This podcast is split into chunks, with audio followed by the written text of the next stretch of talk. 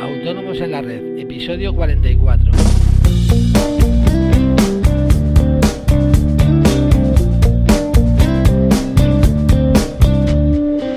Hola a todo el mundo y bienvenidos a Autónomos en la Red, el podcast en el que hablamos de todo lo que afecta a los autónomos. Sí, ya sabéis, impuestos, seguros sociales, en fin.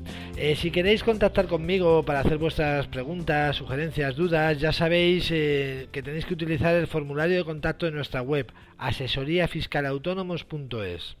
Ya sabéis que estaré encantado de ayudaros en todo lo que esté en mi mano e incluso podemos hacer un podcast que aclare vuestras dudas. Eh, como ya hicimos ayer, estamos utilizando un nuevo formato de preguntas y respuestas eh, rápidas, eh, a ver qué os parece. Y si tiene éxito, tal vez hagamos una sección fija todas las semanas. Y hoy vamos a dedicarlo a preguntas y respuestas sobre IRPF. Y bueno, no me enrollo más, que luego no me da tiempo a responder a todas las preguntas que quiero responder hoy. Bueno, en primer lugar, Daniel nos envía la siguiente pregunta, y es ¿qué gastos se pueden deducir como gasto de mi actividad?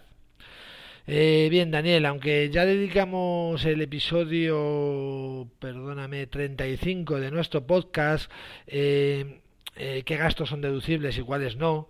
resumiendo, se puede decir que, que, son deducibles todos los gastos que sean necesarios para, para la realización de nuestra actividad económica. Eh, por supuesto, deben estar debidamente documentados, es decir, tener la correspondiente factura y, ser justificados, es decir, que esté justificada en su relación con, la actividad. Eh, perdonar porque voy a aprovechar. Vale, para apuntar otro tema que se me había ocurrido, perdón. Eh, bueno, como te digo, en el, episodio, en el episodio 35 ampliamos más el tipo de gastos que Hacienda considera o no deducibles. Te aconsejo que lo escuches. Eh, bueno, otra pregunta nos la manda Imanol que va al grano y nos pregunta directamente. ¿Me puedo deducir la ropa de trabajo? Bueno, si entendemos como ropa de trabajo un uniforme con el logo de la empresa, un mono de trabajo, la ropa de protección, sí, no hay duda. Ahora, si hablamos de la ropa, digamos, normal, con la que vamos a trabajar normalmente, como puede ser un vestido, una camisa, un traje, unos pantalones, eh, los accesorios, etcétera, no. Claramente no. ¿Vale? Eh, bueno, ahora tenemos aquí un correo de Gladys que, que, bueno, sí, nos envía el siguiente correo. Y dice, buenas, estoy dada de alta como autónoma profesional hasta ahora he trabajado exclusivamente para empresas y en todas las facturas he aplicado el IVA y la retención de IRPF. Si factura particulares, ¿debo seguir aplicando la retención de IRPF? Bueno, eh, ante todo, la, hola Gladys y muchísimas gracias por tu pregunta que es muy interesante. Eh, y la respuesta es no. La retención solo se aplica cuando la factura es entre empresas, nunca particulares, independientemente de la cantidad facturada.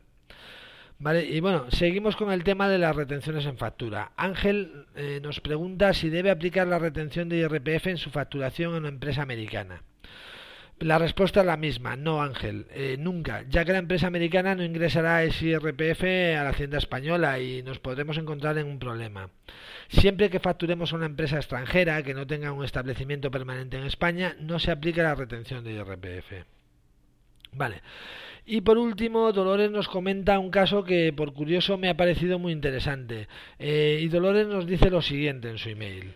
Dice, en el tercer trimestre no he tenido ninguna actividad, por lo que no sé si tengo obligación de presentar el modelo 130. Lo digo porque en otros trimestres sí he tenido actividad, pero cuando hago el tercer trimestre, a pesar de no haber facturado nada, me sale a pagar.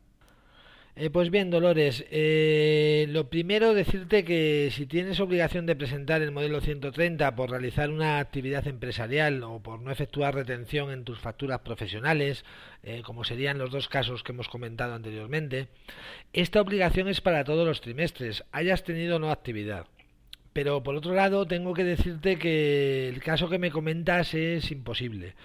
El modelo 130 es un modelo que arrastra las cifras del ejercicio, por lo que si no has tenido actividad, las cifras serán exactamente idénticas al segundo, si es que no hay más gastos, que sería lo normal.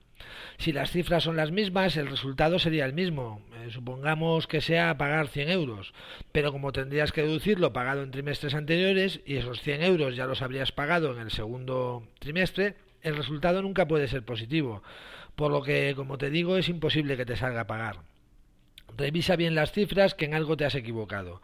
Si aún así no lo ves, si quieres, envíame los dos trimestres y te digo dónde está el fallo.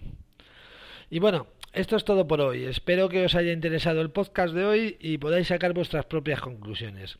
Si es así, ya sabéis que vuestras valoraciones de 5 estrellas y vuestras reseñas en iTunes son estupendamente recibidas.